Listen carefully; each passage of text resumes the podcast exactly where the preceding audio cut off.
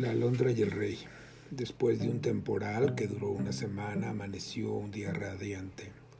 La alondra se sentía en extremo feliz mientras alisaba sus plumas al sol.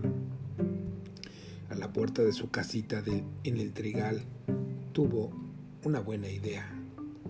Ir a cantar una canción al rey, se dijo. Quizás él no sepa que ya levantó el tiempo y se puso en camino. No había andado mucho cuando encontró al zorro que le dijo, Buenos días, alondrita, ¿a dónde vas? A casa del rey a cantarle una canción, porque el día está muy hermoso y yo muy contenta. No vayas, alondrita, quédate aquí conmigo, te daré fruta de mi despensa, rogó el zorro. No, no, decidió ella, Tú me comerías y debo entregar mi recado al rey.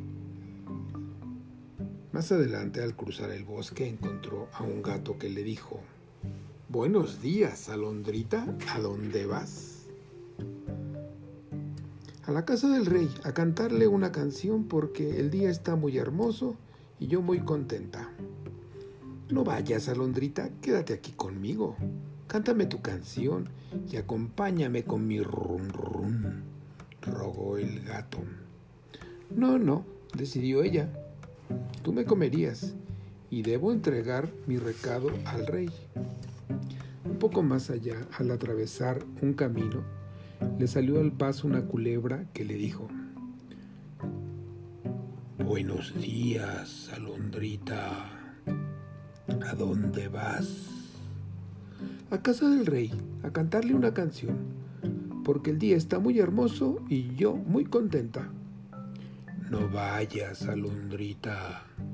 Quédate aquí conmigo y jugaremos.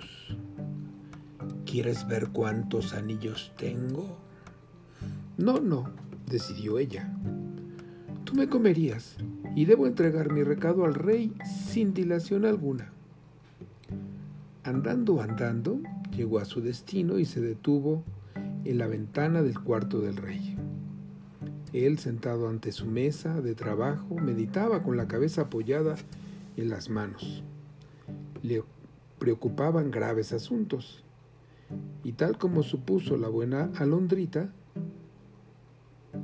no, no sabía que había levantado el tiempo, ni se le había ocurrido mirar hacia afuera, donde el sol brillaba y lo embellecía todo. En la habitación había poca luz porque las cortinas estaban corridas desde la noche anterior. La alondra asomó la cabeza por entre las colgaduras y entró atrevidamente brincando de la ventana a la mesa. Enseguida saludó al rey, alargando el cuello y extendiendo las alas. El rey sonrió con agrado. ¿Qué te trae por aquí, pajarito gentil?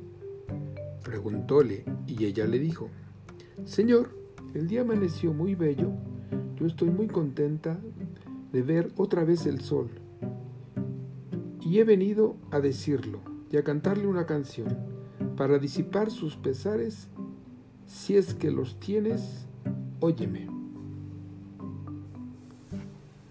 Oh sol de luz dorada, te damos las gracias por tu fulgor y por tus calientes rayos, que son la dicha del corazón.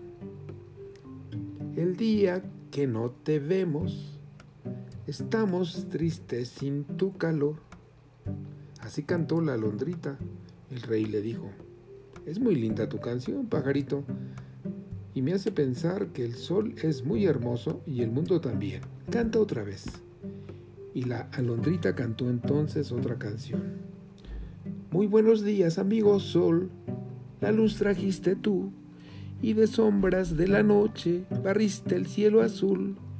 A cada pajarito y a cada fresca flor, temprano saludaste, alegre y claro sol, los ojos de los niños besaste con amor diciéndoles, niñitos, un nuevo día llegó. Gracias, avecita, muy cierto. es que el nuevo día está hermoso y que el sol barre de sombras el cielo y también los corazones. Dijo el rey, me has hecho mucho bien con tu visita. ¿Qué te daré yo a cambio? No vine a pedirle nada, señor, pero tomaré gustosa lo que tú quieras darme, repuso la alondra. El rey pensó un momento y decidió regalarle una cestita llena de finas plumas para colchar su nido. Y la alondra no perdió una sola, siquiera, en su regreso a su casita del trigal.